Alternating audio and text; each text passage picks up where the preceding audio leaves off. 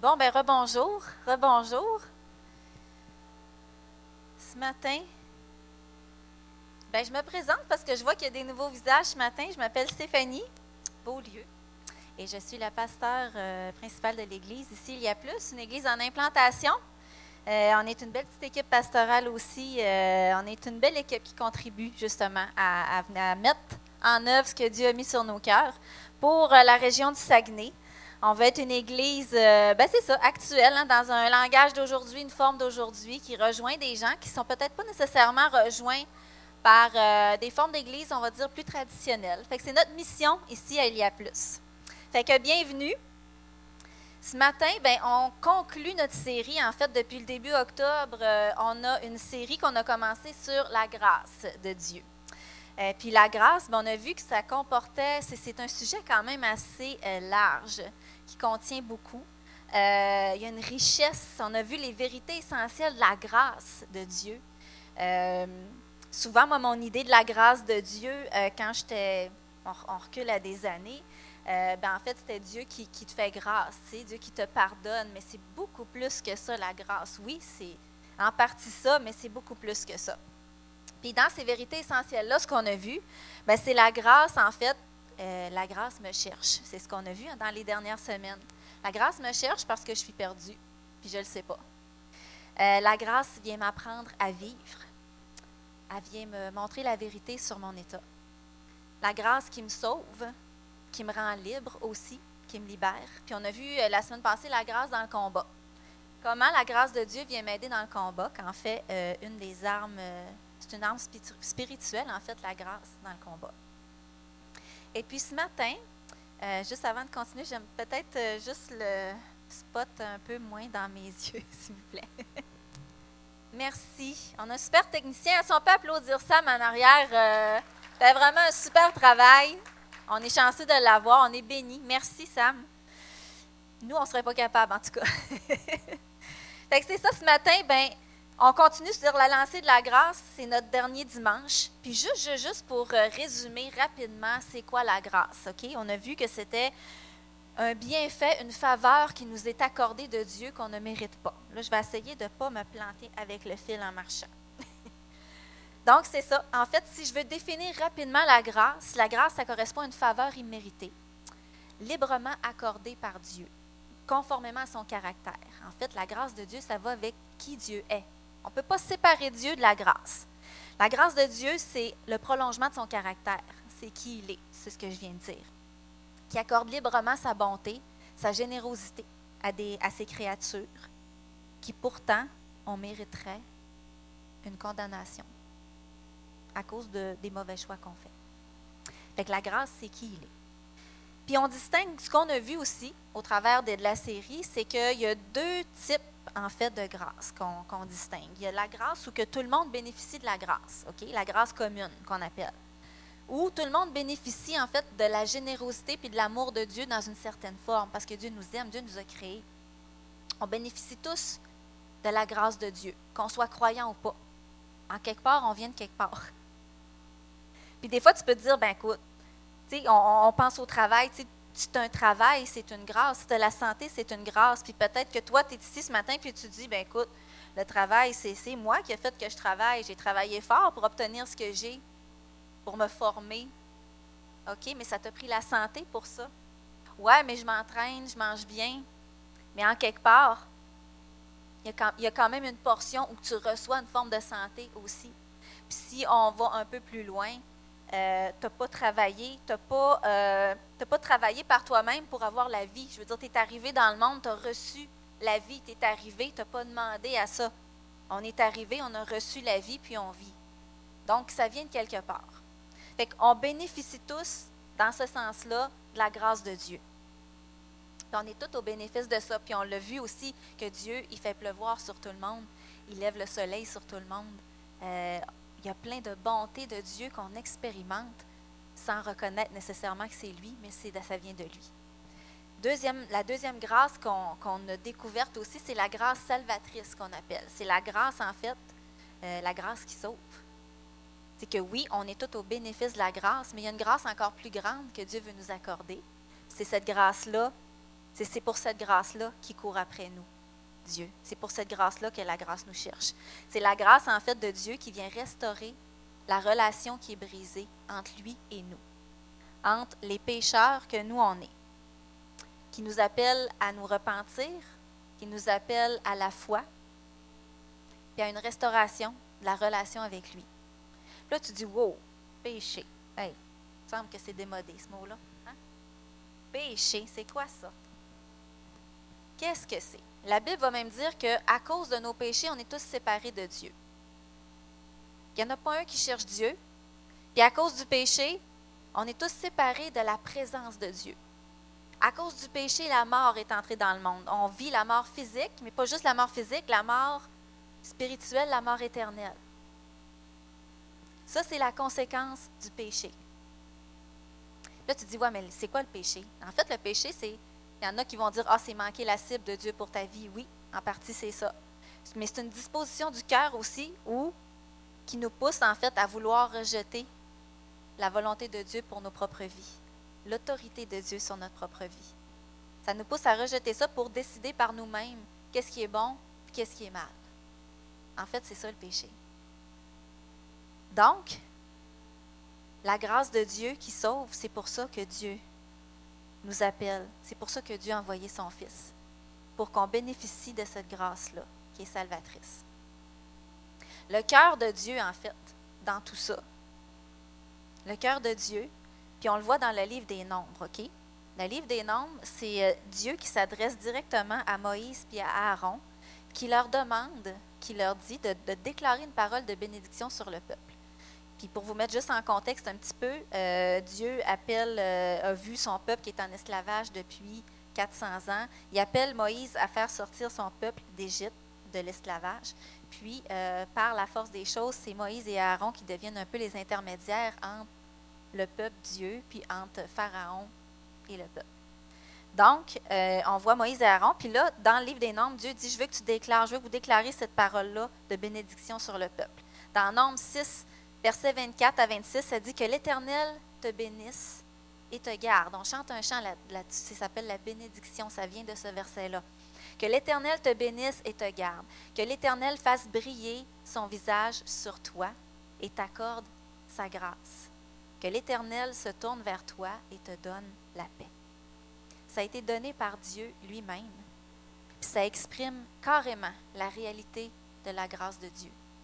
C'est quoi qu'il y a dans le cœur de Dieu pour nous? Que le Dieu saint, qu'en toute logique, il devrait s'opposer à nous à cause de nos choix parce qu'on le rejette. Lui, pourtant, son désir encore, c'est de faire briller son visage sur nous. C'est de nous bénir.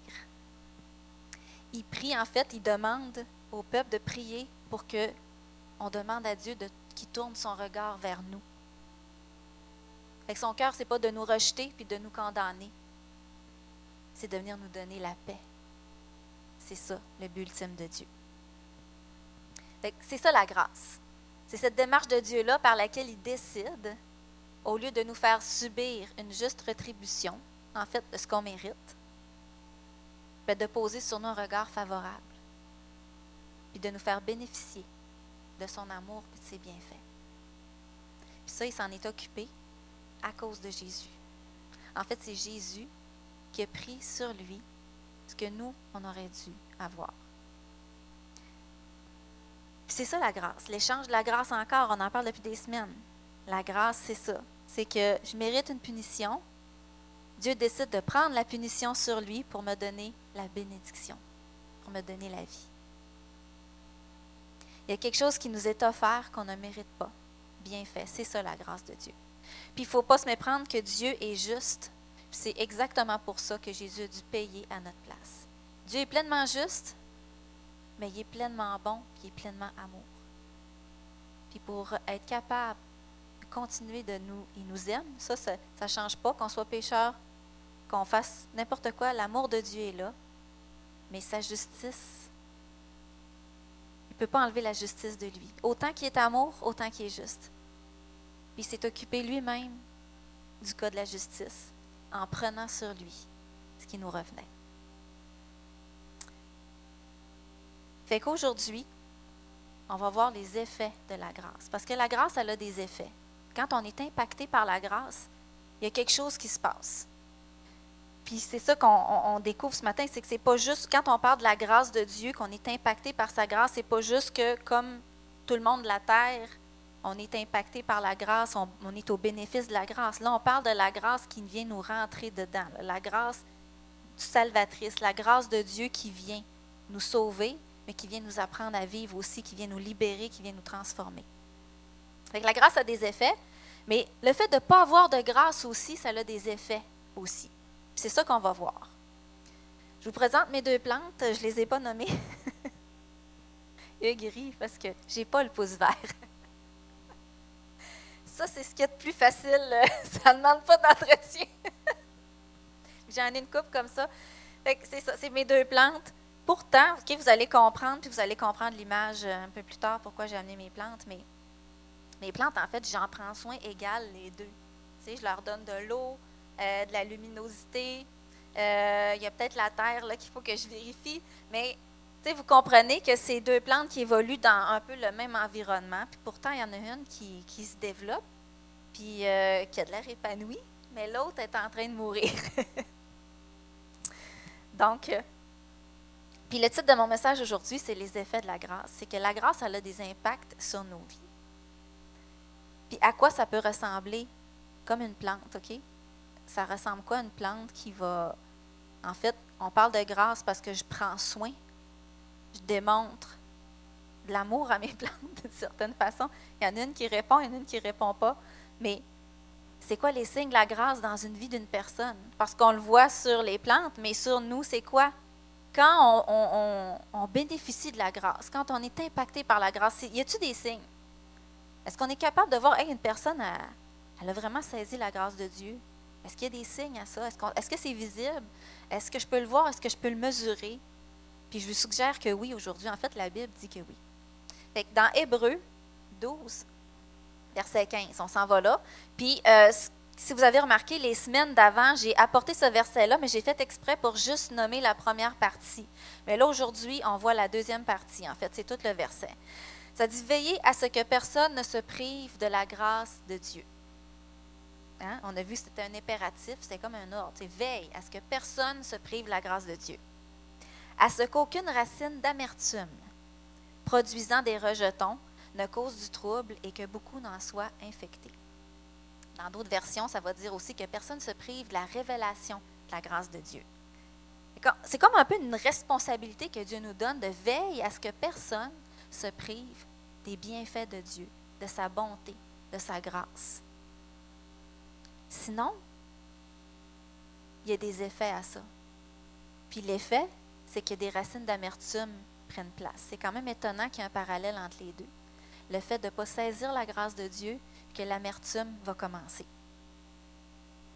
En fait, c'est comme si, quand on, s'assure que personne ne soit privé de la grâce de Dieu, on s'assure d'un environnement où tout va être là pour que les gens puissent bénéficier, puis avoir tout ce qu'ils ont besoin pour commencer à se développer, à grandir, à guérir. Puis il y a aussi le fait que si je ne reçois pas la grâce de Dieu, Dieu n'impose pas. Il est là, il donne, il arrive avec tout ce qu'il a à nous offrir, mais moi, j'ai la décision de la recevoir puis de me l'approprier pour moi. Puis c'est comme vois avec ma plante, elle ne reçoit pas mes soins. Vous comprenez l'image? L'autre, elle la reçoit puis elle se déploie. Si je me prive de la grâce de Dieu, ça va être dur pour moi d'en faire bénéficier les autres autour de moi. Je vais manquer de grâce. Dans la culture hébreuse, ce qui est intéressant, c'est que toute plante qui devient un peu morte, on va dire un peu toxique, c'est appelée une plante amère. C'est quand même intéressant. Même l'auteur de l'hébreu utilise cette image-là, en fait, pour euh, être clair sur l'image que lorsqu'on manque de grâce, en fait, ce que ça veut dire, c'est que les choses commencent à devenir toxiques. Et qu'une religion sans grâce, c'est toxique. Une église sans grâce, c'est toxique. Une famille sans grâce, c'est toxique. Un cœur sans grâce, c'est quoi? Toxique. Des relations sans grâce, c'est toxique. Fait si la non-grâce, a des effets. Imaginez les effets de la grâce. Qu'est-ce que ça fait, puis pourquoi Dieu nous commande de veiller à ce que personne ne se prive de la grâce de Dieu. Que personne se prive du jugement de Dieu, de la grâce de Dieu. La grâce qui est là pour venir mettre l'environnement. Je vais tout mettre là, je vais tout mettre en place pour que tu puisses avoir le meilleur. Mais rendu là, oui, la personne a un choix. Mais notre rôle, c'est de tout mettre en place pour que la personne se sente aimée, relevée, guérie, restaurée, que tout soit là. On est là pour l'aider, on est là. Mais c'est ça la grâce. La grâce, elle offre un espoir encore plus grand, meilleur, parce que tu sais qu'en fait, quand la grâce vient, c'est juste le meilleur qui peut t'attendre. Ça met en place les choses. Dans Luc 13, Jésus utilise justement une parabole par rapport à ça, qui est en train de dire à ses disciples autour de lui. Luc 13, euh, versets 6 euh, à 9. Euh, c'est Jésus. Il dit aussi cette parabole. Un homme avait un figuier planté dans sa vigne. Il vint chercher du fruit et il n'en trouva pas. Alors il dit au vigneron, voilà trois ans que je viens chercher du fruit sur ce figuier, puis j'en trouve pas. Coupe-le, occupe-toi, occupe, pourquoi occupe-t-il la terre inutilement? Le vigneron lui répondit, Seigneur, laisse, laisse-le encore cette année. Je vais creuser autour, je vais y mettre du fumier, j'y mettrai du fumier, puis peut-être à l'avenir, il va donner du fruit. sinon, tu le couperas. En fait, c'est ça que la grâce a fait. Puis dans cette parabole-là, hein, ça sent mort. ça sent comme une cause perdue. Tu sais. Il me semble que, regarde, ça fait des années qu'on est là, puis ça ne produit rien. Puis euh, l'homme dit, ben écoute, on ne sert plus à rien. Non, non, laisse-le encore, laisse-le encore. Je vais, je vais tout faire encore. Je vais tout mettre en place encore pour que pour voir s'il y a-t-il de l'espoir encore. C'est ça la grâce. En fait, la grâce, c'est pas moins, puis je veux que vous gardiez cette phrase-là en tête, la grâce, c'est l'amour qui frappe. C'est ça la grâce. La grâce, c'est l'amour qui frappe. Puis on a vu dans les autres semaines, en fait, qu'on associe la grâce à quoi? À une personne, à Jésus. Jésus, ce qu'il fait, c'est qu'il frappe. Il frappe. Je frappe à la porte. Est-ce que quelqu'un va ouvrir? Jésus qui frappe. Jésus, c'est le cadeau ultime de la grâce. La grâce a des effets. Puis j'aime ça dire des effets secondaires. Vous allez comprendre pourquoi tantôt. Et qu'on ne peut pas recevoir la grâce, l'amour de Dieu, sans vivre des effets secondaires. Sinon, on ne l'a pas réellement vécu on a une histoire ici à quoi ça peut ressembler une vie euh, impactée par la grâce de Dieu. Fait que suivez-moi dans Luc 7, OK? On, y va. C'est une histoire que vous avez sûrement déjà entendue, mais on la voit ensemble. Luc 7, à partir du verset 36. Il y a un pharisien qui invita Jésus à manger avec lui. Jésus entra dans la maison du pharisien et se mit à table. Une femme pécheresse qui se trouvait dans la ville apprit qu'il était à table dans la maison du pharisien. Elle apporta un vase plein de parfums et se tint derrière. Merci. Et se tint derrière, aux pieds de Jésus. Elle pleurait, et bientôt elle lui mouilla les pieds de ses larmes, puis les essuya avec ses cheveux. Les embrassa et versa le parfum sur eux. Euh, oui, le parfum sur eux. Quand le pharisien qui avait invité Jésus vit cela, il se dit en lui-même Si cet homme était un prophète, il saurait qui est celle qui le touche et quel genre de femme il s'agit. Il saurait que c'est une pécheresse. Et qu'on voit ici, avant qu'on poursuit, on voit ici un pharisien, un homme religieux qui décide d'inviter Jésus. Hein? Jésus commence à être connu, il veut inviter Jésus chez lui. Fait quand on parle de pharisien, c'était des gens quand même considérés à l'époque. Ah, c'est un homme religieux, c'est un homme d'une certaine stature. Socialement, c'était super acceptable, c'était bien vu d'être vu avec un pharisien. Il suit la loi, il est considéré. Puis il y a une femme qui se pointe chez eux, puis elle, c'est le contraire. On dit que c'est une femme pécheresse. Elle est décrite comme ça. Hein. Elle est taguée comme ça. C'est une femme pécheresse. Euh, une femme de la rue. Une exclue de la société. Immorale. On parle d'une prostituée. Et qu'elle, a se pointe. Mais il s'est passé quelque chose pour qu'elle arrive comme ça, puis qu'elle se mette à faire ce qu'elle a fait. Elle a été impactée à quelque part par Jésus parce qu'elle arrive. Puis elle déverse, il parle d'un parfum d'une grande valeur. On ne sait pas le, dans certains commentaires, certains s'avancent sur le prix du parfum, mais ça représentait quand même beaucoup de salaire pour elle. C'était quelque chose qui lui coûtait. Puis elle a décidé de venir avec reconnaissance aux pieds de Jésus, puis de verser ça à ses pieds, avec des larmes. Puis, puis c'est ça, il y a deux, c'est là, c'est ça qu'on voit, on voit deux réactions à la grâce de Dieu dans ce passage-là. On voit la femme qui est reconnaissante, qui commence à embrasser les pieds de Jésus, puis à, les mouiller avec ses larmes, puis à l'essuyer. Puis on voit l'indignation du pharisien. Puis il dit, ça n'a juste pas de bon sens que cette femme-là fasse ça. S'il saurait c'est qui, il n'accepterait pas.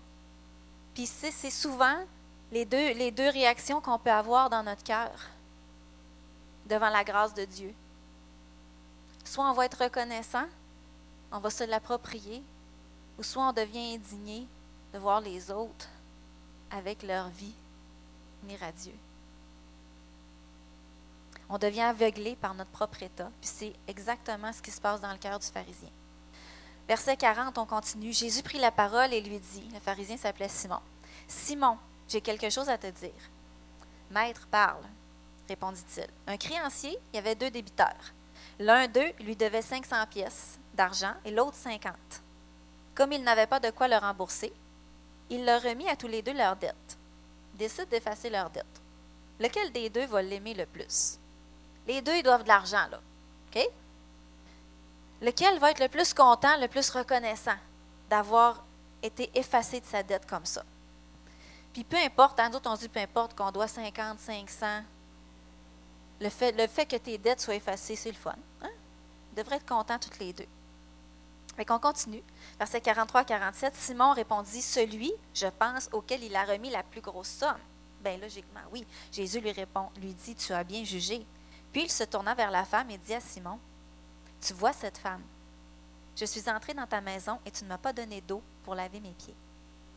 Mais elle, elle les a mouillés de ses larmes et les a essuyés avec ses cheveux. Tu ne m'as pas donné de baiser, mais elle, depuis que je suis entrée, elle n'a pas cessé de m'embrasser les pieds. Tu n'as pas versé d'huile sur ma tête, mais elle, elle a versé du parfum sur mes pieds. C'est pourquoi je te le dis, ses nombreux péchés ont été pardonnés. Puisqu'elle a beaucoup aimé, mais à celui à qui l'on pardonne peu, aime peu. Ce qui est intéressant dans ce passage-là, c'est que, en fait, c'est pas tant que cette femme-là était une plus grande pécheresse que le pharisien, parce qu'on est tous pécheurs, mais c'est que lui se voyait pas pécheur. Il la voyait, elle, pécheresse. Parce qu'on est tous endettés devant Dieu à cause de notre péché. Il suffit juste de voir un enfant. Hein, ceux qui ont des enfants ici, il faut leur apprendre à faire le bien. C'est inné, c'est là. C'est built-in. On est tous endettés devant Dieu. Puis elle, elle a reconnu son état. C'est pas juste, elle ne s'est pas juste contentée du minimum.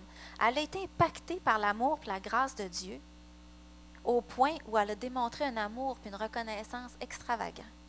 Puis Jésus va adresser ça aux pharisiens, il va dire, écoute, tu m'as même pas offert les règles d'hospitalité minimum. Parce que dans ce temps-là, tu allais manger euh, chez quelqu'un dans sa maison. Minimum, on te fournissait quelque chose pour te laver les pieds. Il n'a même pas fait ça à Jésus. Elle, elle a été extravagante. C'est le signe que la grâce l'a frappée. Puis le signe, c'est qu'elle aime.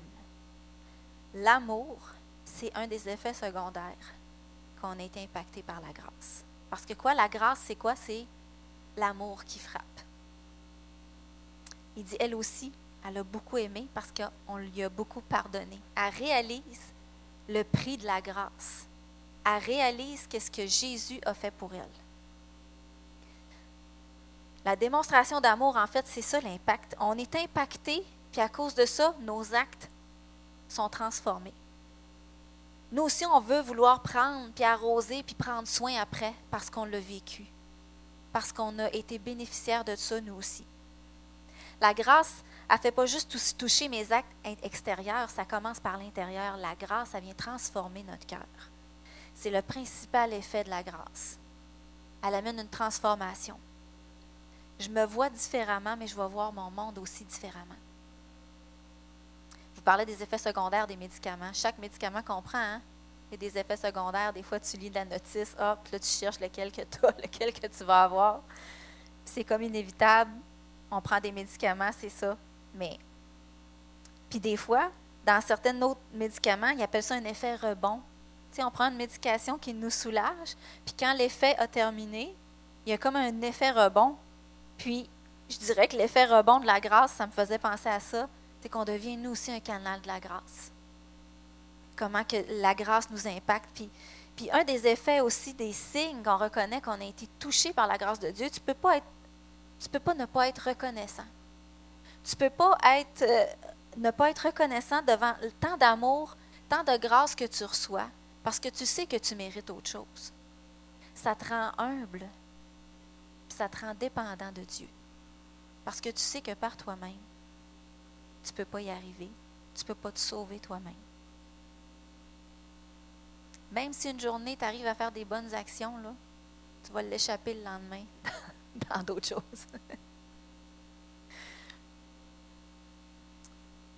Quand tu es impacté par la grâce, toi aussi, tu as le goût de frapper avec amour après. La grâce, ça c'est mon troisième point. La grâce, l'amour de Dieu, elle a ses effets secondaires. Mais il faut réaliser aussi que la grâce de Dieu, elle amène des cadeaux, des bons cadeaux, mais elle amène des cadeaux indésirables aussi. Qu'est-ce que je veux dire par là? Vous avez déjà participé à un échange de cadeaux, j'en ai eu, j'en veux plus. Je ne sais pas pour d'autres qui viennent euh, de France, mais ici au Québec, des fois dans le temps des fêtes, on fait euh, une espèce d'échange de cadeaux en, famille. Puis, euh, en fait, c'est un objet qu'on ne veut plus à maison, on veut se débarrasser, il ne nous sert plus. Puis, euh, on l'emballe, puis on fait comme une sorte de pige, puis on, on se ramasse avec, le cadeau qu'un autre veut plus. Donc, puis souvent, la grâce de Dieu fait qu'on on va recevoir des cadeaux indésirables. En fait, on vit des situations indésirables. On rencontre des personnes sur notre route des fois indésirable. Parce que la vie, c'est ça. On ne choisit pas ce qui nous arrive. On ne choisit pas les personnes qu'on va croiser sur notre route. On ne choisit pas les situations. Puis je ne sais pas si vous vous souvenez, mais les autres semaines, j'ai dit l'ennemi veut toujours, l'adversaire va toujours vouloir venir nous voler quelque chose dans tout ce qu'on vit, dans toutes les situations. Jésus, lui, veut toujours nous donner quelque chose. Fait le cadeau de la grâce, c'est ça, c'est dans ce que je suis en train de vivre il est où le cadeau de la grâce? Là, ça semble indésirable. Puis je veux être clair avec vous, c'est que Dieu, euh, c'est pas Dieu qui nous envoie les épreuves et le mal. OK? On est clair là-dessus. Mais au travers de ce que je vais vivre, Dieu a toujours un cadeau. Puis où ce cadeau-là? Comment je vais le saisir? Puis ce que je suis en train de vous dire, c'est plus que de la pensée positive. On va essayer de voir le positif dans la situation. Non, non. Avec Dieu, il y a réellement un cadeau à te donner. Puis ce cadeau-là, c'est vraiment un don qui va te servir maintenant. C'est vraiment quelque chose que Dieu te donne puis que tu as besoin. Puis c'est accessible. J'ai découvert une pépite. C'est dans 2 Corinthiens 9, chapitre 9, verset 8. Ça dit Dieu peut vous combler de toutes ses grâces, afin que vous possédiez toujours, à tout point de vue, de quoi satisfaire à tous vos besoins et que vous ayez encore en abondance pour toute bonne œuvre. Je vais leur lire, c'est trop bon, il y a des toutes là-dedans. Dieu peut vous combler de toutes ses grâces, afin que vous possédiez toujours à tout point de vue de quoi satisfaire à tous vos besoins et que vous ayez encore en abondance pour toute bonne œuvre. Il y a du tout là-dedans. Dieu il est plus que prêt à nous donner, à nous combler de toutes ses grâces peu importe la situation, pour qu'on ait toujours plus qu'assez. À chaque instant, puis de toutes les manières. Il veut nous faire déborder d'abondance. Pour nous combler, oui. Pour répondre à nos besoins, oui. De quoi on a réellement besoin pour la situation qu'on est en train de traverser. Mais encore plus que ça. Que l'abondance, ça ne serve pas juste à toi, mais qu'elle va servir aussi pour les autres. C'est ça que ça veut dire toi aussi, tu vas devenir un canal de grâce. Puis je vous fais un reminder, là, dans Jean 10, 10, le voleur, il vient pour tuer, voler, détruire, c'est sa job. Mais Jésus, lui, vient pour donner la vie, puis la vie en abondance. Pas moins. On reçoit des cadeaux indésirables, mais il faut se rappeler à la base que nous-mêmes, on est indésirables à la base. Puis pourtant, Jésus a été extravagant dans son amour avec nous, puis il continue de l'être. Je ne sais pas c'est quoi le cadeau indésirable dans lequel tu es en train de vivre en ce moment. Peut-être qu'il y a une situation que tu es en train de vivre, euh, conflictuelle, euh, une injustice. Ça ressemble à ça, les cadeaux indésirables, la grâce. On vit des choses dans la vie, puis tu te dis, waouh, je n'avais pas prévu celle-là. Je ne voulais pas la traverser, celle-là. Peut-être que tu es oublié. Peut-être qu'on est en train de te rejeter. Peut-être qu'il y a une relation qui est en train de se briser. Peut-être que tu vis de la maladie ou tu es en état d'un diagnostic. Peut-être que tu as perdu ton emploi. Peut-être que tu n'as pas été sélectionné pour quelque chose que, que tu voulais, que tu as prié pour. Peut-être que c'est difficile avec un de tes enfants, avec un parent. Mais il se trouve où le cadre de la grâce là-dedans? Des fois, c'est ça qu'on se demande. Il est où? Pas il est où le bonheur, mais il est où le cadeau? Puis des fois, j'aime ça dire et si. Moi, j'aime les et si de Dieu. Et si. Et si se cachait un cadeau de la grâce dans ce que je suis en train de vivre? Si, dans le rejet que je suis en train de vivre, si ce n'était pas une forme de protection que Dieu est en train de faire en ce moment, peut-être que c'est ça le cadeau de la grâce. Et si, euh, je ne sais pas, la porte qui est en train de se fermer, ben Dieu, il n'y en avait pas une meilleure qui est en train de préparer pour toi. Puis si Dieu m'amenait à avoir plus de patience au travers de cette situation-là, si Dieu m'appelait à expérimenter plus sa compassion dans cette situation-là, une autre facette de lui. Puis on a tous vécu des situations, des fois, pourquoi je passe au travers ça. Puis tu arrives quelques temps après, des fois des mois, des fois des années, tu dis Waouh, ça, ça m'a préparé à ça. C'est pas que Dieu envoie le mal, mais il va servir les situations qu'on vit pour nous amener exactement là où il veut, équipés comme lui, il avait prévu qu'on soit équipés.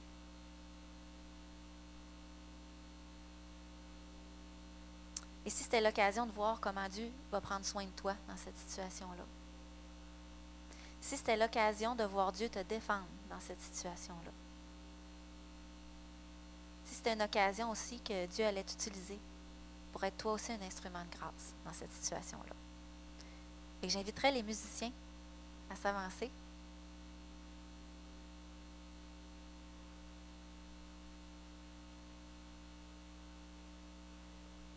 on dans le temps, on n'est pas pire.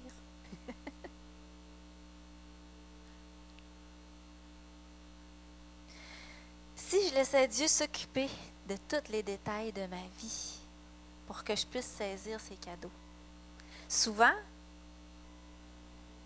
je pense qu'on se prive de beaucoup de cadeaux de la grâce parce qu'on décide de se prendre les choses en main, nous autres mêmes. C'est vrai, hein? La grâce, c'est pas moins que l'amour qui frappe. Ça, là, on va se ça dans le front. La grâce, c'est l'amour qui frappe. Que personne ne se prive de la grâce de Dieu. Veillez à ce que personne ne se prive de la grâce de Dieu. Est-ce que vous vous privez de la grâce de Dieu? Est-ce qu'on en fait priver les autres la grâce de Dieu? La vie, là, elle va s'occuper de nous frapper. Hein? La vie, l'ennemi, peu importe. La vie ne fait pas de cadeaux. La vie s'occupe de nous frapper. Puis on est blessé en cours de chemin. Des fois, ça peut nous détruire. Mais la grâce, elle, quand elle frappe, c'est pour nous aimer. C'est pour nous reconstruire. C'est pour nous bâtir. C'est pour apporter la vie. Je vais prier, mais juste avant de prier, je vous invite à vous lever.